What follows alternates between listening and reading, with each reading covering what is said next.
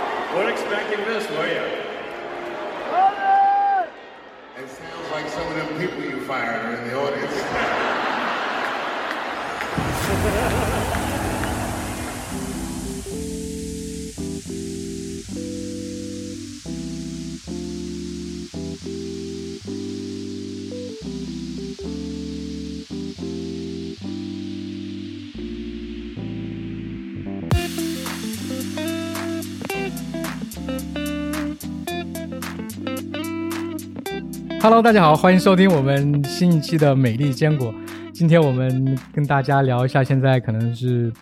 推特社交媒体上最火爆的一个一个话题吧。当然，我觉得现在也只有在推特或者在社交媒体上比较比较火爆，对吧？就是那个 Elon Musk 发出来那个 Twitter Files。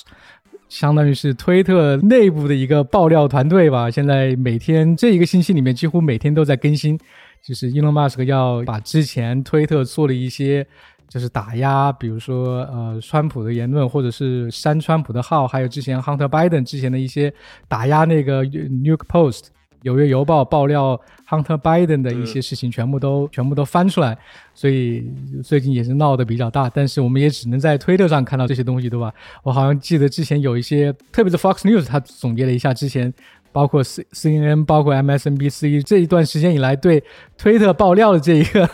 新闻的呃报道，就他们报道那个推特爆料的这个新闻只占了几秒钟的时间，包括 New York Times 对吧？这些都忽略了这么大的一个一个新闻，所以我们今天就是 就要跟大家聊一下这个推特爆料的一个事情吧。对，我觉得这件事情在就是对于关心美国这个时政的这个这个人群来讲，这应该是近年来最大的一个瓜了哈，就是因为牵涉的又是特别多，然后而且的确对美国的呃这个政治生态啊，包括这个对社交媒体啊，就是方方面面有非常非常大的影响啊。但是就是像你说的，就是因为这个整体的这个爆料是对民民主党非常不利，同时呢，就是可能打击更大的是这个所谓的这个主流媒体，所以说呢，这些主流媒体就对这个事情呢，呃，就假装没看见，就是报道的非常非常少。呃，另外我就是比较就是另外一个，就可能也是巧合吧，因为。可能刚好国内这边最近这个疫情的这个事情变化特别大嘛，所以说就呃，其一般来讲，就美国一般出现这么一个大瓜的话，呃，在中文这个社交媒体上讨论的也会比较多。但是因为刚好这个疫情的这个原因，就是呃，好像在新浪微博呀这些地方，就是对这件事情讨论也是非常非常少。就我我看到的就是要要比。正常的美国时政热点事件的这个关注度，呃，我觉得还要少。这这是我的一个感觉。对对对，我看到有人就一句话，就是用一句话新闻，比如说就说，哎呀，这个推特爆料就是之前他们在二零二零年打压那个 Hunter Biden 那个事件，对吧？就是一句话说，但是没有讲到里面。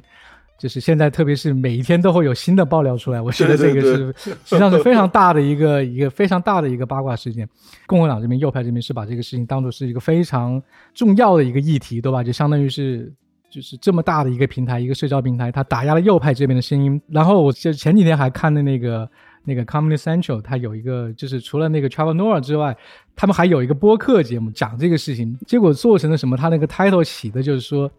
呃这个 Hunter Biden 的 conspiracy，他来介绍 Hunter Biden 的 conspiracy，就一直到现在，他们还在说那个 Hunter Biden 那个 laptop 是一个 cons conspiracy。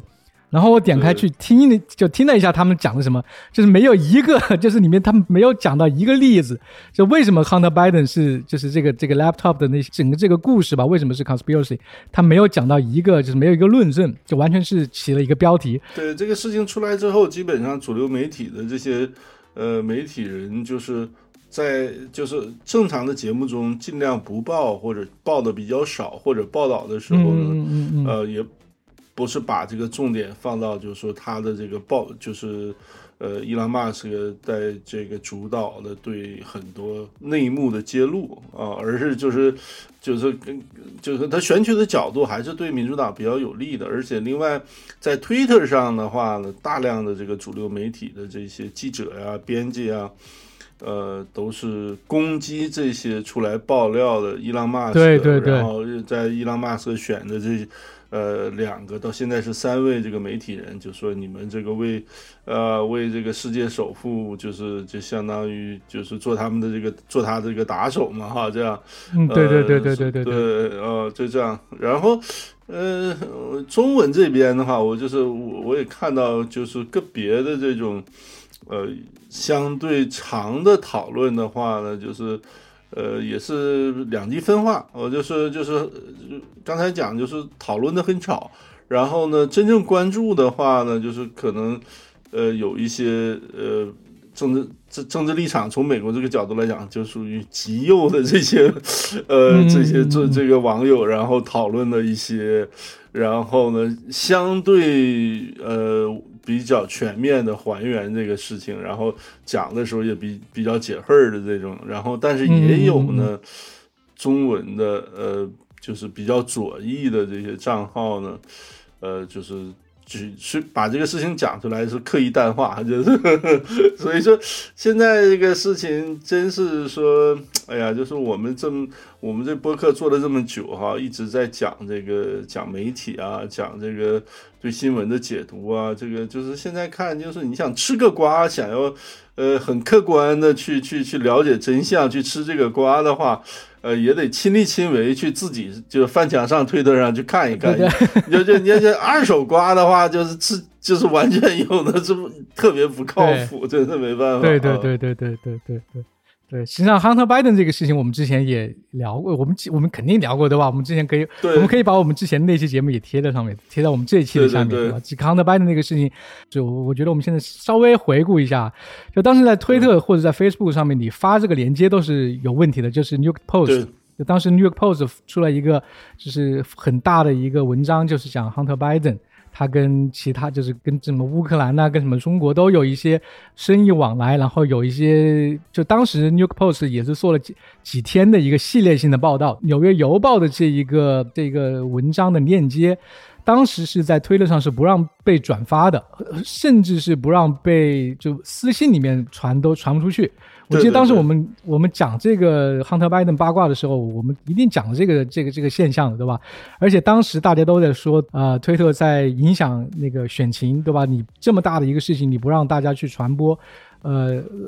后来我记得是我不知道是哪个机构，好像是反正也是 New York Post 为了证明这个事情，呃，推特做的不对，他当后来有一段时间，我记得他发了一个文章，就是说通过了个民调，讲就是如果大家知道 Hunter Biden 这个这个这个丑闻的话。他们对二零二零年那个选举有百分之七十九的人是觉得会影响他们的投票的，这是《纽约邮报》为了证明推特的邪恶性，对吧？他当时做了一个这样的民调，然后发出来，然后确实也是有很多人就是说。当时是不知道这个 Hunter Biden 的事情，而且当时推特给的那个理由就是说，就是这是一个黑客黑的 material，对吧？所以这个是不能放在他们那个平台上的。而且那个时候是距大选还不到，应该是不到一个月的时间，所以，所以这个当时也是讨论的比较比较大的。当然，我们都知道推特肯定是做了一些，就是这肯定是有一些猫腻在里面，对吧？他们当时怎么来做决策的，怎么的，大家都知道，但是都没有一个实锤。这一次爆料呢？就相当于把推特之前的一些怎样决策的呀，然后他们是怎么做这个决定，然后有哪些人去参与了这个决定，全部把它详细的给记录下来了吧？右派当然大家都知道这个事情，伊隆马斯克做的贡献就是把这个东西抛出来给大家看的。对现在这个爆料团队里面有两个记者，对吧？这两个记者像你刚才说，已经被大家就是已经被左派的人，我去看到网上有些人攻击他们很厉害，对，一个是那个 Matt Taibbi，另外一个是那个 Ba- Barry Weiss。这两个人实际上以前都是在主流媒体上混的，这这两个人，一个是像 Barry Weiss，他之前是 New New York Times 的一个专栏作家，对吧？后来他们现在都在那个 Substack 上面发发这个他们对发这个文章。之前他们那个就是 Substack 那个老呃 CEO 叫 Chris Best 吧，好像是我忘了他们的名字。那 Chris Best 他上那个 Joe Rogan 那个节目，他当时还还提过，就是像 Bear Weiss 这这种重量级的以前的《纽约时报》的专栏作家去了他们的平台，对他们的平台的贡献有多大，然后提也提到了 Matt Taibbi，也提到了这些人。反正我当时是想，我们要不要还做一期那个关于那个 Substack 的这一个选题？我觉得这个是蛮有意思的，因为那个 Substack 现在已经变成了一个很大的一个叫什么舆论平台吧，特别是右派这一帮人，好像很多都都在他们那个上面，就是大家可以进行付费，就实际上是一个对作者的一个付费的一个订阅的一个网站，上面有很多这种比较有名的一些作家，或者是这种新闻机构的记者就驻扎在上面，然后你可以每个月大概五块钱或者是八块钱去订阅他们的那些，就是相当于怎么说订阅他们的文章吧，相当于国内那个新浪微博或是哪里的那种打赏的机制吧，你可以订阅他们，然后你可以看他们的文章。我我记得当时那个就是那个 Chris Bass 还还推荐了很多这种体育界的一些比较有名的一些作者，所以后来我听到那个 Joe Rogan 那个节目之后，我就订阅了这些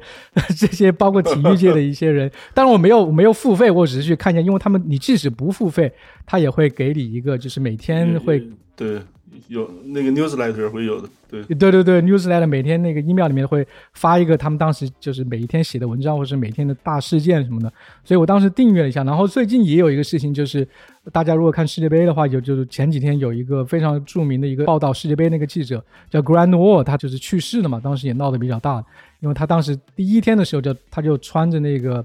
彩虹衫的 T 恤去那个卡塔尔的那个世界杯报道这个世界杯的事情。结果前几天就突然就是可能因为是因为网上现在也有很多这种留言说他什么打疫苗是因为疫苗的原因，但我觉得这种也特别的不靠谱，对吧？他可能就是因为就是特别的劳累，所以就相相当于那种过劳死嘛。对。然后那个 Grand Wall 他也在那个 Substack 上面，他之前是体育画报的一个记者，但是后来他离开了体育报，所以他自己现在是在那个 Substack 上面，所以那个 Substack 现在是非常。我觉得大家如果有精力或者是有闲钱的话，可以去上面去看一下，还是比较有意思。就 就就很多这种个人或者是这种独立的新闻人都在那个上面。所以今天就是现在主要的那个呃推特爆料团队现在是两个人对吧？一个是就是当然昨天有来了一个有来了一个 Michael Schellenberg，这也是一个比较重要的一个记者，但是但是我没想到他会他会参与这个事情，但是。今天我们星期天那个爆料已经爆了第第四集了吧？所以主要是那个 Matt Taibbi 跟那个 Bar 呃 Barry Weiss 两个人。所以第一天我记得是九月呃十二月，应该是十二月初的时候，他们第一集出来的时候是讲的推特里面是怎样去打压 New York Post 纽约邮报的关于 Hunter Biden 那个事情。对，这个就是说，呃，这个 Substack 的话，跟一般的这种社交网络还不太一样，就是，呃，其他就是我们熟知的这种社交网络平台呢，就是说可能所有人都参与，但是 Substack 呢，就主要是这个它的这个，呃，用户或者说在那里面发内容的话，一般是比较专业的写作的，就是一般是媒体人啊，或者就是，呃，这种能够写比较长的内容的，然后。呃，，Substack 最近就是最近这一段时间呢，就是在右派里面比较火。一个很重要的原因就是说，因为主流媒体主要是这个左翼的天下嘛，就是呃很多就是说，如果你是一个有实力，然后呃写作就是这个资源比较多，这样的话呢，你在主流媒体传统的媒体里，你是可以生存下去的哈，有传播的，然后但是呢，就像今天我们这个讲这个 Twitter Files 这个里面两位这个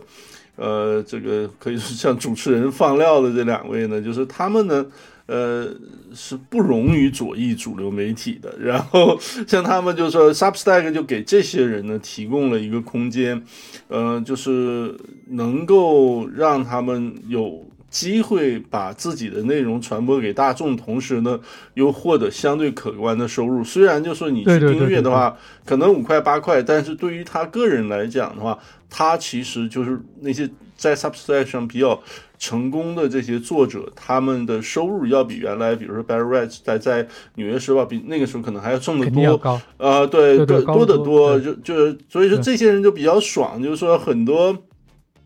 右翼的声音，就是他们呢，就是在没有机会在主流媒体里面去发声的情况下，要么选择 Podcast，要么像这种比较相对传统的这种媒体人的话。啊，去 Substack 就是获得了，就是说，呃，这个财财务上的一个自由，然后呢，发声的自由，就没有人，没有一个，没有一个编辑，没有这样一个，呃，一个机构来让，就是来决定你什么能说，什么不能说，然后，而这样的话，就是他们就是在那个里面生存的，就是比较爽嘛。然后，对对对对，嗯，不过就是其实。呃，就伊隆马斯克这次这个放出这个 Twitter Files 的话呢，就是他呢作为一个比较精明的商人哈，因为就是基本上就是我看在网上这两天就是，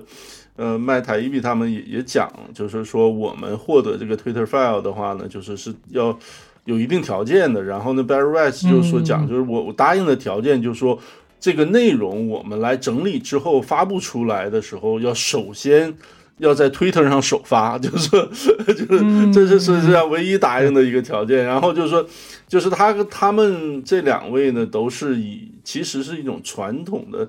写一篇这个深度调查的文章，嗯，但只不过呢，把这些文章精简一下，然后切成这个碎片，然后呃，在这个对在推特上这样一个一个发出来，呃，然后呢，但是就所以说，伊朗马斯克他就选择了一个，他不是说我我我就把这个所有的这些相关的大量海应该说是海量的这个内推特内部。关于这种这个打压这种右翼声音的这些这些文档，去就放到一个云盘上，大家自己下载自己看。他是就是找了一个，就是说，我觉得就是他也是从这个一方面，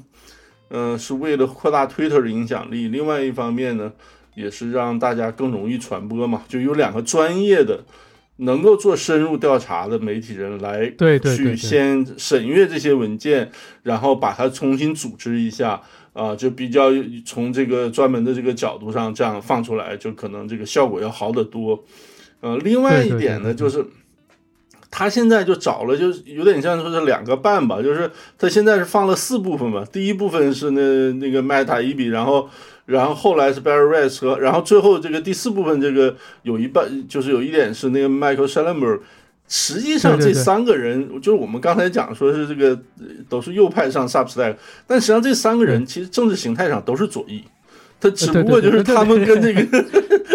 对，只不过就是他们这个是属于那种老派的左翼，就是有一些没有跟现在的这种极端左翼与时。的这个对，那个脚步一致，没有与时俱进，所以说他们有一些就是不容于这些现在这种主流媒体。就 Barry Rice 在《纽约时报》的时候，好像。啊，经常在内部就是还被我们其实好像以前也讲过，就是被同僚《纽约时报》那些红卫兵打压嘛，然后对对对对对对，所以说愤而辞职那种。然后 Meta 一比原来他好像是在 Rolling Stone，好像就是他们那个自己的立场，其实对自己的立场其实都是左翼的立场。然后 Michael Shellenberg 这是。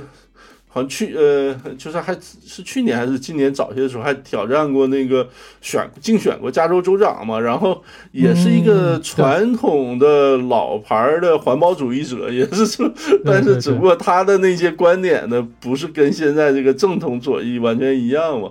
呃，都属于另类左翼，其实呃，然后他们这样的话呢，就是呃，我觉得伊朗马斯选这这几个人呢，就是说。有一定的，就是虽然被很多左翼的媒体人现在在攻击，但是说实际上就是他们就是，呃，还是被整体被认为是比较客观的、有能力的，对对对，就是能够不是说的说那种极右翼那种川粉啊什么这样出来爆料。对对对对，确实就是我觉得非常重要，就请这两就请这几位，就是有背景或者是有功底的一一些就是呃媒体人去去挖掘去做这种调查是非常重要的，因为有你可以看到后面那些内容是海量的内容，就是你可以看到它里面有有很多文件，对吧？有你你有很多文件，首先你得看，比如说推特里面的一些规章制度，对吧？他们的一些 policy，然后还有很大一部分是他们内部员工的对话，就是在那个 Snack 上面的一些对话，对这个也是非常重要。哇，这个这个我不知道他们，因为大家如果去如果在美国这个公司里面，他们有那个国内是可能是叫钉钉吧，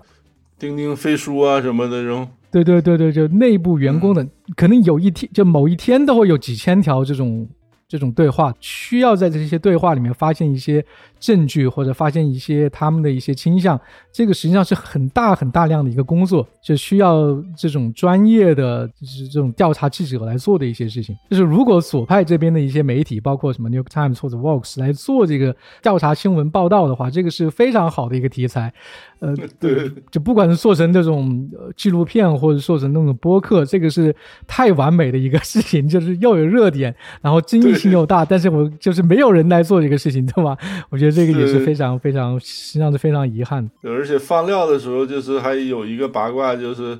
就是那个那个那个贝叫什么 Baker 吧 Baker 对对对，Jim Baker，这个相当于是呃第一集跟第二集之间的一个小花絮，对吧？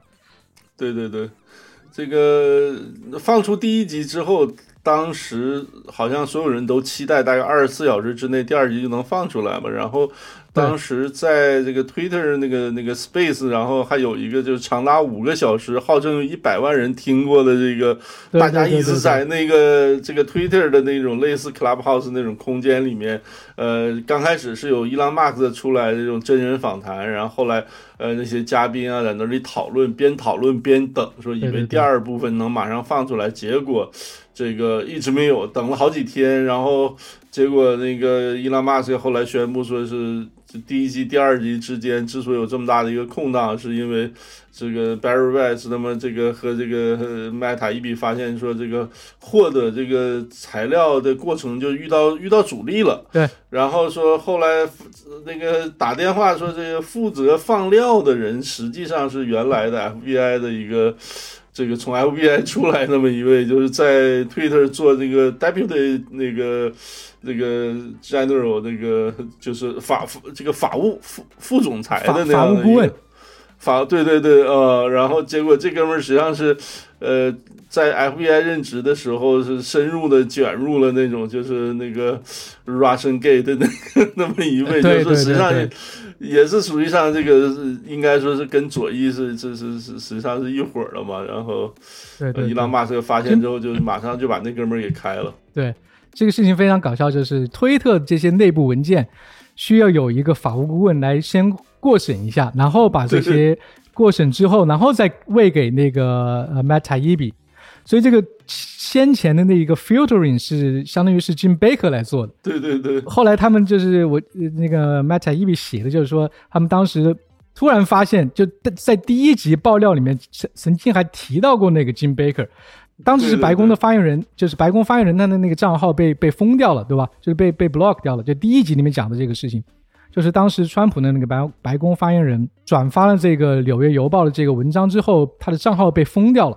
所以当时在那个推特内部都在讨论啊，这这个到底合不合理，行不行？当时就在内部在讨论这个事情。然后金贝克他当时还就是参与了那个讨论，就是说，哎，这个看上去虽然不行，但是我们现在就是就就就这样做了。他是比较支持呃封那个白宫账呃发言人那个账号的一个人，所以那个金贝克当时是在第一集里面实际上已经出现过了。对就是后来那个 Mac 台玉讲的这个第一集跟第二集之间发生什么事情的时候，就说他当时那个那个 Barry Weiss 他他他发现的就是说，我靠，这个怎么就这个人实际上是有那个利益冲突的，对吧？他 他自己来审核这些文件，然后这些文件里面可能有他自己的一些言论，所以所以那个 Elon Musk 在那个第二集发出来前的二十分钟。还是二十五分钟，反正就是前几十分钟里面就发了一个推特，就是说，就是那个 Jim Baker 已经被被炒掉，已经被开掉了。所以二十分钟之后，那个第二集才就是才出来。这实际上这个也是非常非常搞笑的。而且那个金贝克他当时就像你说的，他当时是在二零一六年，他是呃深入相当于深入调查了那个川普那什么通俄门这一个乱七八糟的一些事情。他当时是被那个希拉里的那个竞选团队里面有一个应该是竞选顾问还是竞选经理，他当时就是金贝克跟希拉里团队的人是有联系的。那个人就是就是告诉。就是金贝克，就是川普跟那个俄罗斯的有一些什么银行啊，好像是阿尔法 Bank，就是有川普的那个集团跟那个跟俄罗斯的一些银行是有勾兑的，是背后是有联系的，所以那个金贝克当时还报告给了 FBI，就是因为这个事情，当时不是还出了，大家应该都知道有个什么那个 Steel Dossier，就是那个叫什么。黄金玉那个 那个那一段那摊子烂摊子就是爆料川普跟通俄的那一个就是都是这个叫什么？算是文也可以说是文件或者什么？对，一个爆料文件。然后因为这个爆料文件，就实际上是希拉里他们弄的吧？就是因为这个爆料文件，所以 FBI 当时在二零一六年是监视过川普的那个竞选团队的，对吧？这个后来也是后来被被被挖出来了一些料。然后那个 Jim Baker 他当时是。他亲自参与了去监视那个川普竞选团队的一个竞选顾问，叫 Carter Page 吧，好像是，反正是他当时是深入卷入了调查川普通俄门的这个这个事件当中的，所以这个他的倾向性现在来看的话，可能是有一些倾向性，所以那个 Elon Musk 是把他就是就是非常果断的把他开掉，所以这个才导致那个第二集就是后来晚了很多天才出来。对对对，当时我记得在推特上有人问说，那意思，嗯，你也没有你也没有证据，就说他一定在这个放出这个 Twitter file 的时候做了手脚嘛？但是推那个伊拉马斯克回了一下，就说暗示，就说他的确没有完，就是按照这个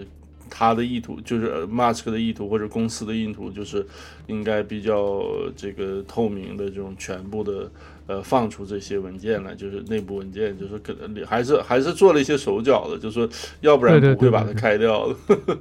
所以这个就是，这这这其中一个小风波吧。第一集实际上里面还有很多这种细节的内容，对吧？第一集就是讲亨德班的那种细节内容，其中提到了一个，哎，实际上我们大家也之前也聊过这个社交媒体公司，就是美就是美国这种。Tech 公司里面的一些倾向性，对吧？他们其中有一个图表，就是推特这些员工每一年这种对民主党的捐款数都是就百分之九十多的这些员工是倾向于民主党，所以这个就是科技公司里面就是就特别特别的足。对，然后呃，第二集和第二集是讲那个 Shadow Ban，就是属于哦，对对对对对，Shadow Ban 就是对，就是对对这个。主要是右翼的共和党的保守派的这些账号，呃，各种打压，就各种手段的这个打压，对，然后，对对，其实这个就是，我记得我们两个还稍微聊了一下啊，就是就是简单，我们就是当时这个放出来的时候就觉得。这个其实这个瓜应该在中文网络引发这个热烈讨论和共鸣的，因为就是说，对，对我们经常就是说，呃，对，你就比如在新浪微博上，经常就是好多这个网友说，一直就说，哎，我这好像是不是又被限流了，或怎么样了？对对对对对呃，这这个第二实际上就是讲了限流这个事儿，对对对，讲了限流，实际。所以说，为什么别人讲那个推特现在是模仿呃微博，对吧？就是他所有的事情都在模仿微博，然后那个 微博上这个限流的事情，实际上也是大家心照不宣的。当然也没有一个文一个文件来讲这个事情，对吧？就是有很多限流的办法。我就我看我看了一下它里面举的一些例子啊，大家是对微博比较熟悉的话，它里面每一个就是关于限流的一些办法，你都可以在微博上找到，就是一模一样的。比如说把这个人的账号给。就是不让你搜不到，搜不到他的账号，搜不到账号。然后比如说对一些 hashtag，就是就什么标签，你是就隐藏掉。这些小手段实际上都都是在微博上是有的，但是那个推特上就是他所做的这些事情，他是没有告知用户的，对吧？这个是非常大的一个问题。对，而且推特这个 CEO 那个 Jack Dorsey 的话，之前在国会是。接受过这个，在听证会上，这个有这样的被对就被问到过，说你这个有没有针对这种右保守派，就是搞这种那种限流啊、打压呀，他是明确回答是没有的。然后就对对对就是对对，呃，是就是如果按照一个非常严格的标准来讲，那属于在宣誓之后在国会作伪证，然后就像那个这个对对，就如果过过去这段这个今年过去这段时间也有类似的这种在国会嗯蔑视国会，然后就被抓的这种啊，这个他是属于这个可如果现在这个 对现在这个司法部这个如果要是共和党是当家的话，这搞不好 也会对他进行调查。是然后里面提到一个，就是这个有一个账号是是那个叫 Libro TikTok，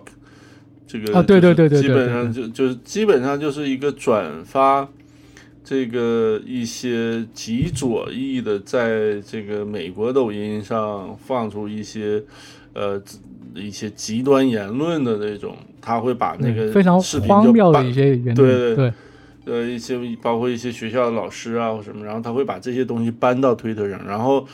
其实他自己并没有这个账号并没有加加以什么评论，就是单纯的把这个视频这种极端的言论搬过来，就左翼会发出这些极端的言论啊，然后然后他就是成了这个左翼的眼中钉嘛，然后就被就是被被封这个被封号封了好几次，然后封了六次呃，它里面讲对吧？对分了七七次，他六前面七六次是因为什么？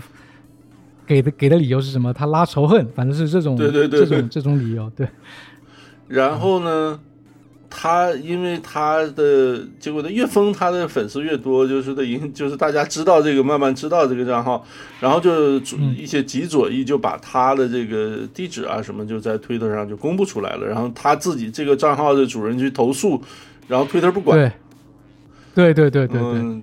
这个是那个呃华盛华盛顿邮报的那个女记者弄的嘛？就是我记得好像是因为这个事情，她把她的那个家里的住址跟照片，对就说她登门上访，她她她她找到她的家的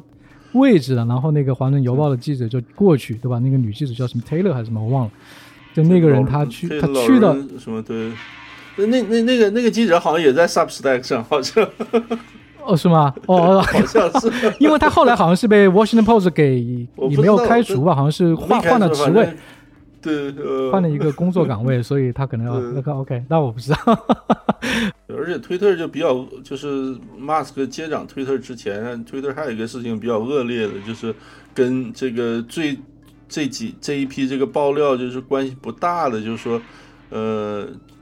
推特换老板之前对有一些儿童色情的或涉及儿童哦，色情的对对对对对对，打击的严重不够，然后就后来就大家挖出来，就包括那个就是离职还是被炒掉的，就是主要是负责这种监控封号的那个。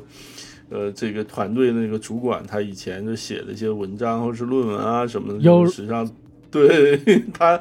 他就是那个人，对对对，他就对那种什么青少年，就老师跟青少年的这种发生关系这种事情表示同情，就是正常在美国是完全违法，出现这种事情对对对老师会被抓的。就是然后呢，包括一些儿童色情的一些需要，已经有人投诉了，包括内部有的人说这方面我们打击的不够，然后这些人就是对这个置若罔闻嘛。然后就这个事情，就是就是就是伊朗马斯克跟 Jack Dorsey 就是两个还有个在这个推特上有个争论，对对对对对，这个倒是说，对就就是前几天说这个是，嗯嗯，对，就是说没有这个事情。然后伊朗马斯说说你说的不对，就当时包括内部的一个员工也出来说，这个这个的确是有这样的事情。然后这个 d o s 好像后来也也也认错了，好像是。对，我记得当时是其中有一个高管就提到了这个关于儿童色情的事情，然后那个对对。那个 U 他就说这个不是目前推特的那个 priority，就是不是他们的首要的任务，他实际上是有这个的。然后这个人也是非常啊，一看就是非常非常非常 liberal 的一个人，他后来上了一些，他被开除之后，后来上了一些其他的一些播客啊，呃就是讲的非常，就是现在已经把就是直接的向的那个 Elon Musk 进行攻击了，就是。对，然后这个嗯他这个里面就很爆出来很多料，就是其中呢也有就是包括像这个奥巴马的老婆就是米歇尔奥巴马啊也是给对对对。推特施压，对，就是我们第二集是讲的是这个 shadow ban，就是限流啊、封号这些事儿，然后第三、第四的主要讲的是封 Trump 的这个事儿。对对对，我觉得 Shadow Ban 里面还有一个比较重要的一点，就是谁来呃谁来决定这个 shadow ban，对吧？这个我觉得也是非常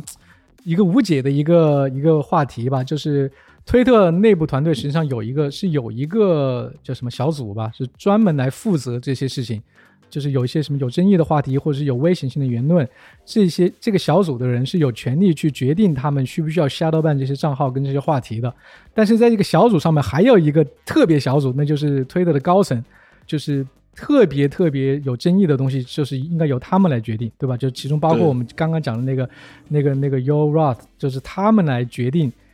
就是你把一个全球或者是全美国有一些比较特别有争议的话题，全部就集中掌握在推特这几个人手上。比如说像呃像像像像什么二零二零的大选这种非常重要的一些话题的一些一些一些讨论，就他们的生死大权就集中在这几个人手上。呃这个这个这个问题是非常非常大的，所以当时不是第一集爆料出来之后，大家就说那个印度裔的那个 Gat，就是那个女女的那个法务法务长嘛，就是推特的法务长，他是就大家都在骂他，他实际上是干预了二二零二零年大选。因为是他做的决定，就是把那个 Hunter Biden 那个笔记本的那个那个新闻给 block 掉。就是现在遇到的问题就是，社交媒体有什么权利，就特别是在集中在几个人手上的这个权利，可以影响整个社会的一些舆论。对，就是这个事情，就是我就是因为爆出来这些料都是对左翼不利的，然后呢，往往大家去讨论的时候呢，就是很容易最开始去吃这个瓜的时候，就是看左右打架嘛，然后右派也很爽，嗯，然后左派就想尽办法去洗白，但真的就是说，实际上我觉得，对于就是从站在美国就是社会这个角度来讲，你作为每一个人来讲，你你你退一步去想一想，就是这样，就像你刚才讲的，就是这样的几个人或者一个小的团体，对整个社会的政治生活会产生这么大的影响，这是一个非常危险的事情。因为我觉得，过去这一年，比如说民主党一直在这个在调查这个一月六号这个国会暴乱嘛，然后包括在中选之前，经常就讲，就是说，呃，对美国民主产生巨大的威胁。就是这个事情，其实，呃，这个伊朗马斯克放出来的这个推特这个文档里面背后的，就是反映出来的这个对言论上的这种打压，才是真正的对美国民主的一个巨大的威胁。对但是呢，就是说这个事情，就是说你作为这种党派，呃，共和党和民主党这些政客来讲，你让他们讲也不客观。就是其实这个事情正是应该由媒体来承担这个爆料的责任，由媒体来承担批评的责任。呃，承担这个反思的责任，然后去推动呃政客们来做出相应的变革。但是现在这个呃这些这个主流媒体已经完全丧失了这个功能，所以说现在就是由这些自由媒体人，由这个社交网络来自己来去做这种反思。所以说就是，但是呃，我觉得这个事情至至少从美国这个角度吧，就是真是有。呃，有良知啊，或有有良知的这个网民也好啊，媒体人也好，都应该退一步，暂时不从这种党派的争斗的一个角度去看，啊、真是应该反思一下，这样的就是像你说的，一小部分人来，一小部分人来控制去打压谁的声音，去影响一个选举，这个是多么危险的事情。而且这一次推特爆料。还有一些，我就现在因为陆续还会有嘛，但就是其中有很多就是涉及到很多，就是说实际上美国政府就拜登团队，呃，然后应该是拜登这个当了总统之后，呃，再加上 FBI 系统的长期的这个跟推特这些这个封号团队是保持一个正这个常规的交流，对对对，告诉哪些哪些号就是有问题需要去封，然后这个事情其实就更大了。我觉得，呃，我在想啊，就是就是，因为我来美国比较早嘛，就是我刚到美国那个时候正是九幺幺之后，当时那个小布什当总统通过了那个爱国者法案嘛，当时为了反恐嘛，就是当时有很多争论，而且对这种爱国者法案这个持续反对的。大部分来自左翼，因为那个时候好像这个共和党是属于这个外交鹰派，然后强调这个国家安全，然后但是左翼那个时候就是讲，包括媒体就是说，你要不要用这个所谓这种这种。嗯，自由或者是你个人的权利去换取这个安全嘛？就这个这个，你要是你要在这个个人权利的这个保有上，你要让出多少嘛？哈，就是很很多去反对爱国者法案，就是因为说你从这个国家，你这个美国政府对这个个人隐私啊什么侵犯的比较多。然后你现在就是你这个二十来年，你这个 风水变换啊，就现在就变成了就是左翼对这种。政府去干涉言论的事情视若无睹，甚至这个拍手叫好，呃，甚至参与其中，呃，这个实际上是一个很悲哀的事情。当然，就是。不是说这个右派就一定怎么好，我觉得可能，如果要是推特要一直都是支持右派的话，可能右派政客呀，这个总统也会，这个也会这么做。但是现在这个现实是，这个左翼是在这在做这个事情，左翼的总统、左翼的媒体在做这个事情，这个，呃，这个其实是非常非常危险的。就是我觉得。嗯，嗯当然了，就是我们不不只能讨论美国这个其他的，但是我觉得作为中国的网友，就这对这个事情更应该警惕，更加感同身受。对对对，实际上我觉得左派右派什么各种意识形态之间的争论，反正都最后集中在一点，对吧？你包括左派也是，他的意图是好的，但他做的手法是太极端了，就跟那个疫情一样的，对吧？你意图是好的，你把大家都关在家里。这个意图是好的，但是你关在家里不让大家出来，这个一点都不让大家出来，这个，这个，这个中间的那个线画在哪里，对吧？这个，这个实际上是有问题的。就是你如果把大家全部关在家里，你是你不会感染病毒，但是你你其他的危害会更大。就包括你你你看那个推特一样的，你打压这些右派的声音，你看上去是为了不让他们传播什么阴谋论呐，不让他们去拉仇恨，但是你最后的一些副作用是往往是比你之前那些意图还就是更加大的。对，反正这次被这个就是讨论那个限流封号那个那一集里面，就好像有提到一个医生，然后他他这个被限流封号的一个主要原因就是他发的内容说这种这种严格的封城的话对这个儿童啊或者什么教育会有影响，结果当时就被封了，然后结果现在这个过了这么长时间。然后终于这个美国这边一放这个放开了之后，就发现这种的确，这个教育啊，这个中小学的学生这个学业就是大幅退这个路这个退步啊，这就嗯，对，就很很多都是这样。我不知道这个今后来怎么来管。啊当然，呃，Elon Musk 之前讲过这个，就是他对于封号的一些看法，对吧？他之前接手推特之后，他也恢复了很多账号，就包括川普的一些账号。他说，只要是没有犯过法的，都会被。恢复过来，就前几天好像那个 Roger Stone 他的那个账号也恢复过来，就是很多这种账号，还有那个 Georgia 的那个那个女预言 Major Taylor Green 他的那个账号，对对对，他的账号也恢复过来。嗯，所以说呢，呃，这个伊拉马斯克接掌推特之后呢，左翼对他这个攻击的一个最简单的一点就是说啊，他的把出很多这种极端的这种散播假新闻的极端言论的种族歧视这些账号放出来了。等这个，但实际上呢，就是说放出来的很多是保守派、右派的，可能极有一些是比较极端的，但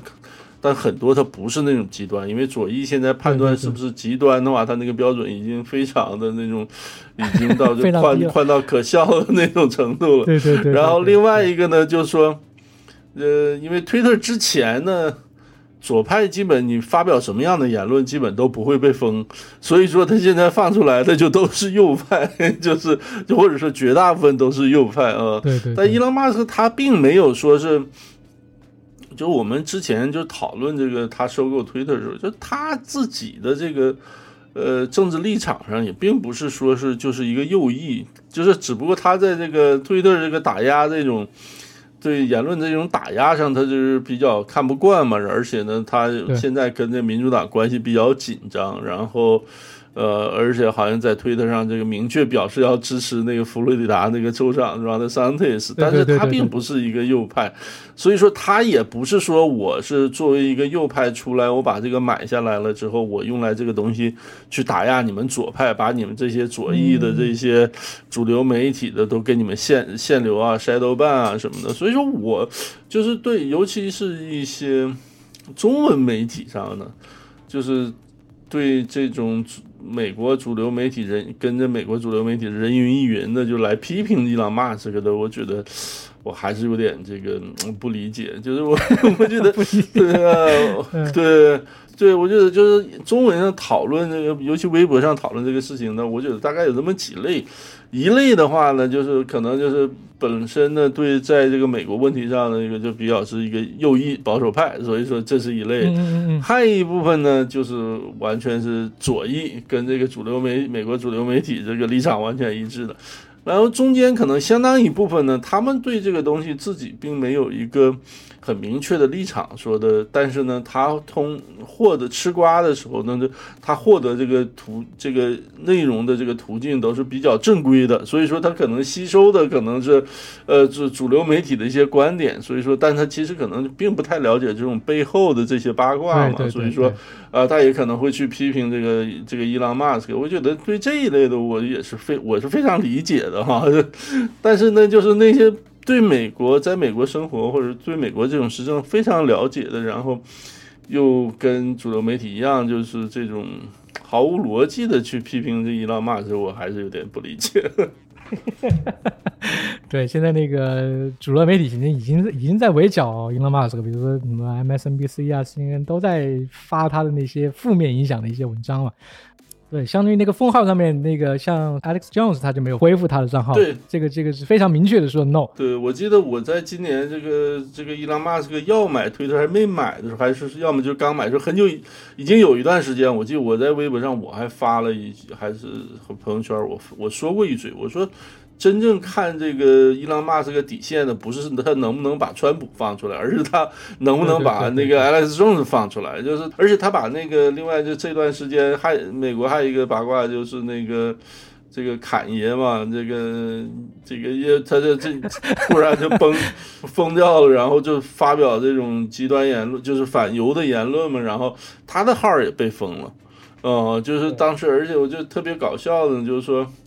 就是美国保守派最有影响力的声音之一，那个 Ben Shapiro，他是一个，嗯，他是一个正统犹太人嘛，对，然后他是说，他说你这个伊拉马斯克不应该封这个跟 West 的这个号啊，他说他说我觉得这就他这个言论要这这个 West 的这个侃爷这个言论要就是这个要严厉这个批判哈，这个这个旗帜鲜明的去批判，但是我他他我不赞成伊拉马斯克封号。对对对，那个那个 Kanye West 这个是疯的比较，就是他不是那个疯啊，是是 crazy 到比较比较比较离谱了，这已经。对对对，我记得他上那个、呃、Alex Jones 节目了，Alex Jones 已经憋不住了，就是就是 Alex Jones 在他面前已经变成一个乖宝宝了，对吧？像这个对对对，以前 Alex Jones 就是非常 crazy，非常就是神经病一个人物，然后那个。Alex Jones 看到那个 Kanye West 之后，他他完全傻掉了，整个人他自己都绷不住了，是吧？对，这个我觉得当时我觉得越看越搞笑，所以那个 Kanye West 他就是侃爷，他疯成这个样子，我觉得呃，对于一个病人来说，我觉得也没有必要封他的号，这是我的感感想啊。因为因为因为 因为大家都知道他是一个神经病的，就是他不是说他是一个正常的理性人去去去宣扬这种仇恨，对吧？现在大家都知道他是一个一个一个一一个病人，对吧？你把他封掉，所以为什么那个好像 Instagram 没有把他封掉？然后就是大家现在都在，比如说在 Spotify 上，大家都在呼吁把他的那个音乐给撤下来，但是那个 Spotify 它好像也没有任何动作，各个那个。音乐平台上也没有什么特别大的动作，哎呦，这个这个之前我看的也是把我笑死了。这个。对，Alex Jones 当时 是。在他的节目里面就两眼已经已经就是暗淡了，就说我靠，怎么突然来一个比我更疯的人？对，嗯，我觉得就是像我们这些从中文这个环境里走出来的，就是对中国的这个语言环境啊，这个社交网络有深入感触的，就是说，在这个社交网络这个这个言论尺度这件事情上啊，我觉得我们应该更多的去，更倾向于就是说还是。更开放的一点好，我就觉得就是极端的言论肯定是就是有害的，但就是说你单凭去的，就是说你去封号的话，有它还是会更大。这个很，我觉得这是很简单的道理，就是的确就是说，你像那种白人至上啊、极端的种族主义者，他在网络上去放这个去发表这些极端的言论，一定程度上会放大，会就是说影响到更多的人，让他这种极端的这种呃理念啊，就会会会会，但是呢，呃。就更好的处理的办法呢，就是说你去旗帜鲜明的去去去去反对、去批判，对吧？因为很简单，就是你去封号的时候，如果你说像这个侃爷他的这种反犹言论，也很很明确的反犹呢，你把它封掉了，但是那那那那这个界限怎么画呢？那因为很明显，在过去这段时间，就像 Twitter 也好，包括美国其他的 Google 也好，那 Instagram、Facebook。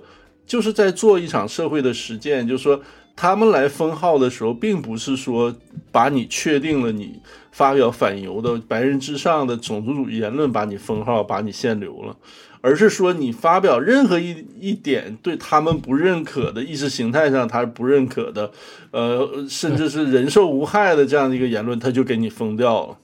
就是最后，如果你把这种封号、这种言论的这种掌控的权利给某一个团体、一小部分人，然后让他们去决定的时候，然后他最后的往往就是成为这种限制这种正常的言论讨论的时候，就最后的走向是什么？就这很明显嘛，就是你就为什么一个国家，你像三十年代那种德国，最后或怎么这这类似的这样一个社会就出现了。那就这种言论自由上的这种或者言论上的这种打压，这种整齐一致的，必须跟某一个意识形态完全一致的情况下，你才能发生。呃，这这这这是孕育这种极端社会的一个一个基础嘛。然后你要想不让那种事情发生的话，你你去权衡一下，那其实就是一个比较相对开放的一个尺度。然后有一些言论出来，有一些极端的，那你去批评，去去去去。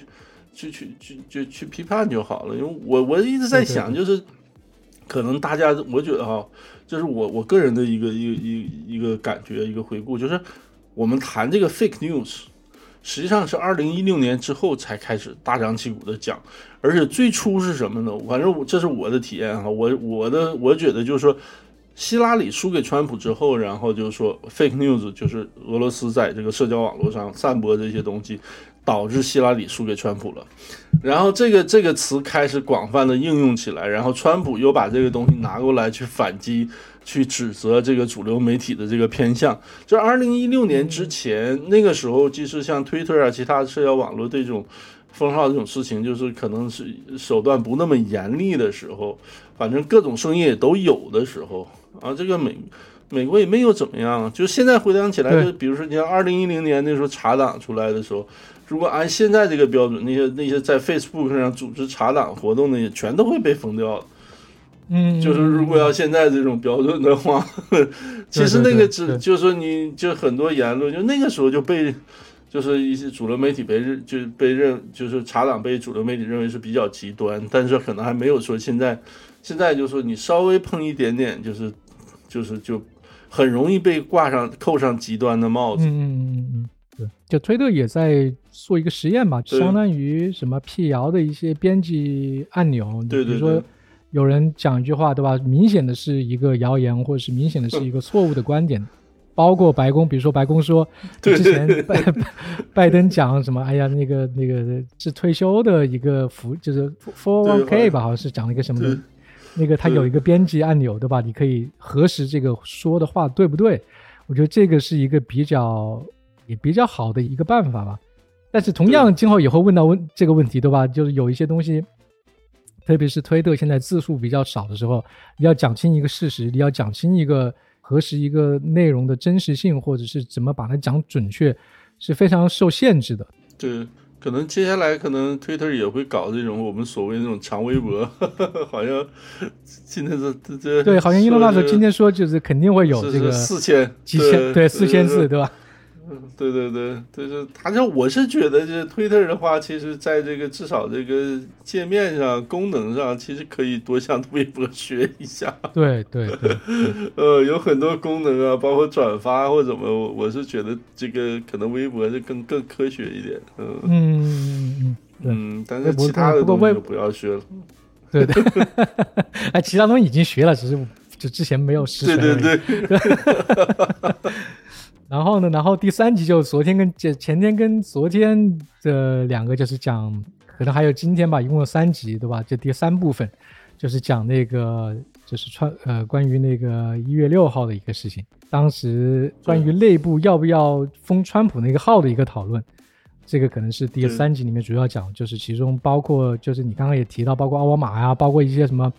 科技科技界 VC 的一些人物都在给，不管是内部还在外部都在给推特施压，就是让他们把那个川普的号给处理一下，对吧？当时这个第三部分可能就是讲这个，当时发生这个一月六号这个封川普的那个账号的事情的时候，昨天那个 Michael Shanenberg 他讲到，就是 Dorsey 当时是不在推特的，当时当时在度假，对吧？所以这个对对所有的一些决定，这个实际上是由内部的一些其他的一些高层来做的。昨天那一集里面就提到了非常大的一个问题，就是推特自己的 policy 他们是在不停的变的，就是为了封那个川普的号，他们自己在变化他们的那些标准。对对对，这个也是我觉得这个右派对推特最大的意见之一吧，就是说之前就是说你如果你你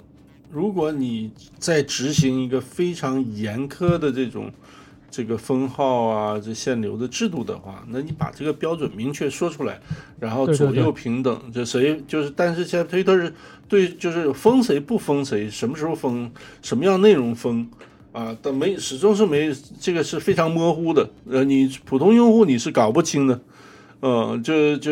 可能这个同样的类似的语言，可能这个左派说出来就没事儿，右派说了可能会被封掉，就像就包括就是那种，就刚才我们提到那个那个左派把一这个右派的账号的这种个人的信息公布出来就没什么事儿，然后但同样的，要是说一个右派说去把一个左翼媒体啊或者政治人物的一些呃私人信息公布出来，那肯定会被封掉嘛。然后就是他的这种这个这个规则的不清楚和执执行的这种模糊，这是也是呃可能保守派最大的意见之一。对对对对，今天早上可能就接下来可能有一点节目预告的意思，可能会讲这个跟疫情相关的。对对对对对，跟对跟疫情相关的，我觉得这个实际上不光是推特啊，包括什么 YouTube 啊，包括什么 Google，所有的这种社交媒体都会有这个问题，就是就是在疫情期间，特别是在这个对这个病毒了解不是特别完整的一个一个一个境地之间，就像你刚才提到那个呃斯坦福的一个医生就说，这个 lockdown 封城是对是对小孩子是有特别大的伤害，就是说你提到任何关于呃政府政策或是对于疫苗的一些质疑，都会被认为是有危害的，他会把你 ban 掉，他会把你封号，所以这个是特别大的一个问题，就是特别需要现在的社交媒体来反思的一个问题。Elon Musk 他今天早上发了一个什么 prosecute Fauci，这个他可能下一步他之前说了，接下来的几部分会可能会会重点在那个 COVID 19的一些政策上面。我觉得这个是非常，就是把这个扒出来是非常非常非常有必要的。对，就是我我因为最近这几周这个国内的疫情变化、疫情政策变化比较大，然后疫情变化也比较迅速嘛，所以说我们相关讨论很多，但是往往大家这个对中国的这种抗疫政策发表意见的时候，忘了一点，其实美国呢，它这种在整个过去几年的这个防疫问题上。也是有非常大程度的政治化了，就是就是也没有按按照这种科学的精神去去去去做防控，很多跟抗疫相关的议题呢，就是呃左右两派根据自己的意识形态的站位呢，就是有截然不同的办法。然后呢，社交网络呢，大的这种社交网络公司呢，就是作为左翼媒体的这个，作为这个。呃，共和党的这个这个阵营的一员呢，也对这种相应的这个对不同的在疫这个防疫问题上的这种讨论呢，呃，也也也都做出不同的这种处理。就是其，但是这样的做出的这样的一个这样的一个处理的办法，就导致本来有一些需要通过讨论会让抗疫措施更科学的。这样的机会就失去了，就就包括刚才我们提到的一些，就是你是不是应该完全就这么封掉，就给风控啊，或怎么样的，就这些就就就没有这种讨论空间了。就就疫情问题上，在网络上也就往往就变成了只有一种声音了。对对对，就之前包括 YouTube 上面很多人就讲过，就是说我们一旦提到了关于，比如说那个病毒从哪里来的，对吧？就是一旦有这种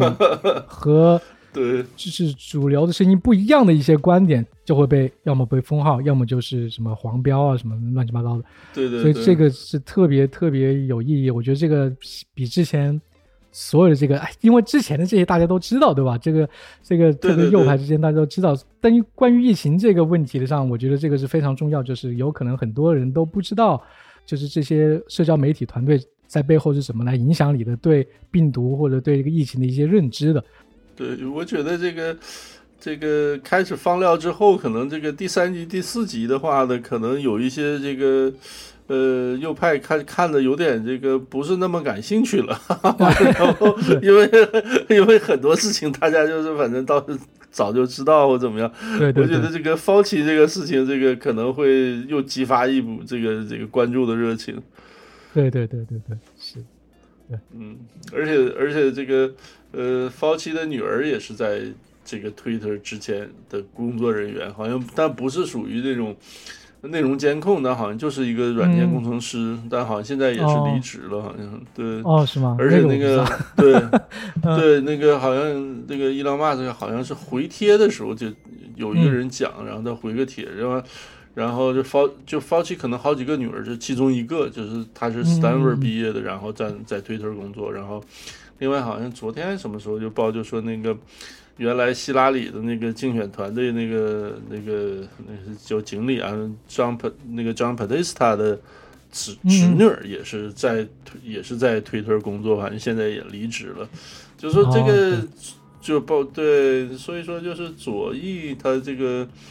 这个华盛顿这个圈子跟这个硅谷的这个这个社交公司、社交网络公司的这个圈子有很大的这种重合在里面。对对对，我记得那个 Facebook 那个之前那个 Sandberg 也是克林顿那个，好像是他们团队的一个，就是我记得他跟克林顿也是有关系的，对吧？这之前也是政府里面出来的人，然后去那个科技公司里面挂个职，对吧？要么是做那种管理，要么是这种法务顾问，就这种这种职务，嗯。对，而那个奥巴马那个时候，他是那叫那个有一个新闻发言人叫 J 什么呢？他是退，就是从白宫离开之后，就是去 Amazon 去做 Communication Director 嘛，好像是。然后，嗯，而且我印象里面，就是那个 Hunter Biden 这个 Laptop 这个事情出来之后。Facebook Facebook 也把它封了。Facebook 封了之后，当时有人就爆料，是 Facebook 负责内容审核的那个、那个、那个、那个主管，也是就是实际上是共和党某一个、民主党某一个可能政客的原来这个团队里面的一个成员。嗯嗯嗯嗯。你刚刚你讲那个那个 Communication 那个 Director，现在我们看那个推特里面也有，之前是有这个部门的，好像是全部。几百人全部被 Elon Musk 全部给砍掉了，都 没有没有这个 没有这个团队了。我记得之前很搞笑的就是当时 Elon Musk 接手推了之后，然后很多比如说有些科技。科技网站或者科技就是媒体来写这个 Elon Musk 的那个接手推特的这个风波嘛，然后他们想联系推特的人，对吧？结果没有那个 communication department，整个 department 全部没有了，所以这个他们当时就写了一个 note，就是说我们想联系推特发表一下意见，结果没有人，这个这个部门整个被 被砍掉了。嗯，这个非常也是非常狗血。推特之前好像是七千人吧，七千人的一个公司，现在变得只有两千五百人，好像两千五到两千不到三千人的一个。现在已经砍了这么多，但是现在 Elon Musk 非常得意的就是说，哦哦，我我裁了这么多人，也没有影响我的推特的使用，而且还反而现在他说的更快了，对吧？你现在的那个使用体验会更好一点，所以这个也是非常，就实际上这些科技公司，他有钱了之后就会搞一些其他的一些跟公司核心呃核心价值是没有关系的一些部门，好像 Elon Musk 现在把这些地方就是把这些部门全部都都都裁掉了。对，这个伊隆马斯克裁人呢，主要是因为他这个新新接管推特要这个改变航向啊。但是呢，现在又刚好呢，美国科技公司包括其他一些大公司也都开始在裁员。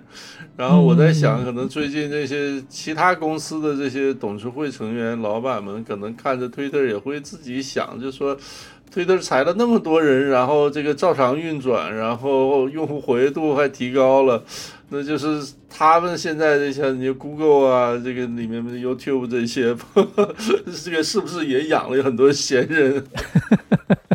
肯定的。这个，哎呀，有有的时候也在想，就我在想，就比如说这个事情，他就是对对右派来讲，对共和党来讲是。极大的利好，然后就包括我看这个也是今天最近的一个新闻，就是包括那个呃共和党那个 Kevin McCarthy 就表示说，可能他们明年一月份共和共和党正式接管这个成为这个众议院的这个多数党之后呢，他会调查当时给给这个 Hunter Biden 这 laptop 就说是是俄罗斯这个呃这个是。搞的这个情情报机构搞的这个这种这种假新闻啊什么的这种，这有五十有五十几个这种美国政府前情报官员来来背书嘛，然后说要把这些人就搞到国会去去去作证啊什么的，然后就是整体上是是是对这个。刚刚输掉中选的共，就是这个在中选表现非常差的共和党的一个非常大的一个利好，但是呢，这个利好背后真是有这个有非常大的这个偶然性吧？怎么说呢？就是你想，就是刚好这个伊朗嘛，就世界首富，他是有这个情怀啊，要不然的话，就是说你想，就假如说他没有这个心思的话，或者是然后有心思没钱的话，这个就是可能继续下去。还就是这个所有的这个大的社交网络公司，可能还会一如既往的，就是维持这种对对右派进行打压的，对美国这个社会，就是会产生越来越深远的这样一个影响。就是这个伊朗马斯克是一种是一个例外，他并没有，并不是一个，就是好比说某一种必然，就说你这个打压的厉害了，必然会有，就是有的时候会在想，就是。哎呀，这个嗯，如果要是没有伊朗马斯克会怎么样？对，没有这个疫情的话，没有这个疫情，可能很多事情，比如说伊朗马斯克也不会会成为首富。我觉得他那个财富急剧增加，就在疫情之间，对吧？那个特斯拉的股票暴涨，对吧？然后他现在有了闲钱，然后去买，特别是他，对，像你之前说，就是特别是他有这个情怀，就是有这种想法。他如果像那个 Jeff Bezos 那样的，也没有之后的这些事情，对吧？像 Washington Post 现在也没有什么特别大的改变。对，就是说我就专心挣钱，就对，就没真是没有必要贪这个浑水。对对对对，所以我后来看到有人也在网上呼吁，对吧？就是我忘了是谁说，就是你 Elon Musk 必须买一个右派，必须控制一下那种这种正统的传统媒体。就包括这种纸媒，就是包括这种就《纽约时报》或者《New 呃 Washington Post》这样的一些大媒体，你才有可能去真正的去去转变一些人的观点。嗯，对。另外，另外这个有一个这个不相干的，就是一一个我今天也是，因为就是爆料的这几个记者里面有一个 Barry Weiss 嘛，他是这个就是说刚才讲过是《纽约时报》里面的原来的一个作者，然后后来自己出来单干嘛，他是犹太人。嗯，然后那个这个侃爷那个发表这个极端的反犹言论之后的话呢，这这这个这个这个 Barry Rice 他也自己有自己 podcast 什么，然后他最新一个 podcast 就把一些人就是有不同观点的人找过来，就是讨论黑人对在这个犹这个反犹问题上的这个就有一些黑人去反犹的这样一个现象。哦，就是就是这个，就是我当时听了之后，哎呀，我觉得我有的时候很感慨啊，就是就是首先这个在主流媒体一般看不到，因为就说本身就说你讨论黑人的这种种族主义的倾向的话，就是这个本身这个主流媒体一般就不会发这样的内容，对吧？然后呃，因为但是的确这个事情存在，就包括在民主党里面有很大影响力的那个，就那个。这个叫就是 Louis Farrakhan 那个芝加哥的那个黑黑人的那个 Islam Nation，就是他一直是有非常极端的反犹言论嘛，就这个是是一个现象。然后呢，这个侃爷这个事情就把这个事情就又放大了一下。然后，但是我这个我就是我更感慨，就是说有就是他能做这个事情非常有意义，但是就是很遗憾，就是说你想这个亚裔哈。还是缺乏这样有影响力的公众人物也好，媒体人也好，就是你看现在这种，就好多这种。就是针对亚裔的这种仇恨犯罪啊，或者然后主流媒体就很片面，就把它归咎于白人之上，但实际上对对对，对也是一些少数主义来实施的这种暴力、这种暴力的这种仇恨犯罪。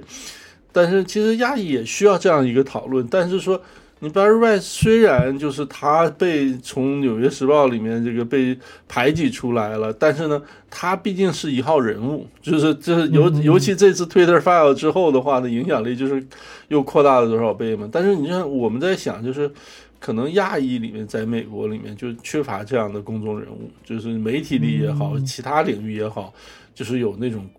全国性影响的，能够比较独立发声的这种。这种这样的声音就是很很少，就是有就是感慨一下。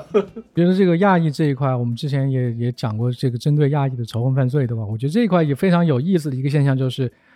呃，有影响力的亚裔，比如说像什么吴彦祖啊，或者是有些纽约，比如说纽纽约这边一些 local 的一些议员，对吧？这些都是亚裔，对，都非常的怎么像偏向民主党嘛，或者偏向左派，他们就像你刚才说的，就是把整个对亚裔仇恨的犯罪就一筐子搁在那个什么啊，因为川普在呃在他任上就说那个病毒是来自武汉，来自中国啦，所以这么多这么多针对亚裔的仇恨的犯罪，对吧？是是因为这个，因为因为川普的一些言论，白人至上，白人至上把它点燃的。但是呢，我我看到一个现象，就是很多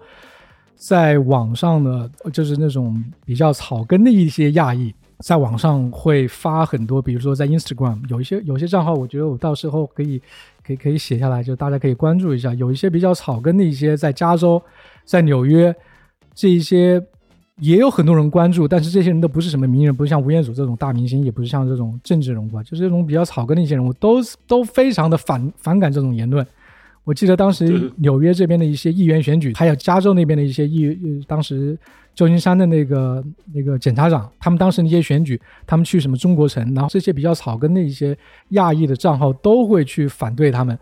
我们之前也聊过，这个针对亚裔的犯罪，不是因为什么白人至上，不是因为川普，而是因为很明显的这种在那个大城市里面的一些呃，比如说这种精神有问题的，或者是无家可归的人，这些人，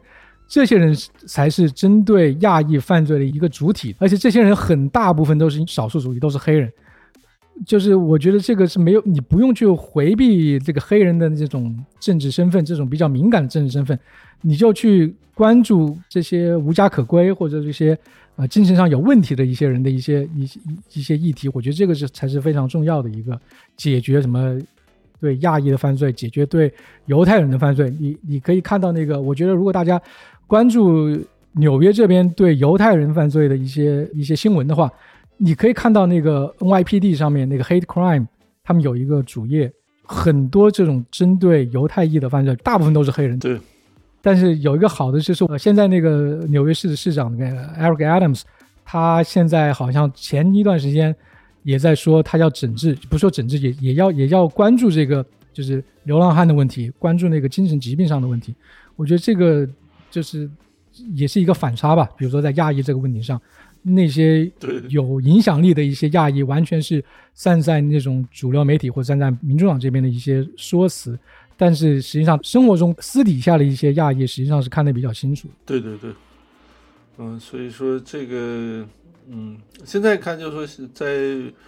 这些像我们讲的这种独立的、自由的媒体人，就是可能会需要这个越来越多这样的人。会有这样真正的面对问题的这样的讨论，嗯，才有可能这个解决这样的这种这种像越来越多的这种暴力冲突。对对对，讲到这个亚裔问题，我其实我觉得我，因为我一直在关注这个事情，然后很多媒体也在报道。因为很多媒体在报道，我觉得这是一个好事情。比如说《纽约时报》也报道这个亚裔的问题啊，什么都都很都很不错。对对对就是说你你把它说出来是很对的，但是他们每每一篇文章里面都会讲到这个，哎，这个是因为为什么亚裔身高，在过去几年里面，就是因为川普的煽动啊，因为疫情的原因，那这个就很膈应，你知道吧？你可以把这个问题讲得非常的。就是你可以，你你甚至可以说，OK，有一部分原因是因为川普的原因，对吧？有一部分原因也可能是因为是不是对这种流浪汉的这个这个这个这个管制不力啊？是不是有这种讨论？但是是没有的，这这些文章里面从来不会提到这个问题。对，这个是指望不上的。我就是大概很早以前我们在节目里我也说过，就是有一次这个《纽约时报》自己看文章就讲，就是那个时候在针对亚裔的仇恨犯罪这个突然出现增加之前，是其实纽约针对纽约 New Jersey 针对这种犹太人的仇恨犯罪也突然增加了很多。对对对对。然后《纽约时报》就自己就说说，我们之所以没有报道，是因为就是。这些做出就是施暴的这些人就不是右翼，不是这种极端右翼，所以他们就选择不报道。这是他们自己的文章里写出来的。所以说，就至于到这种事情上，就是像这种传统的主流媒体，有时候真是指指望不上。当然，也有很多这种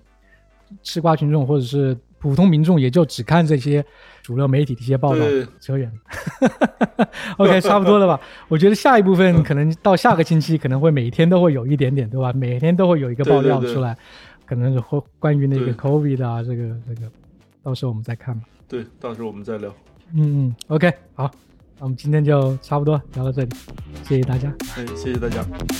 拜拜。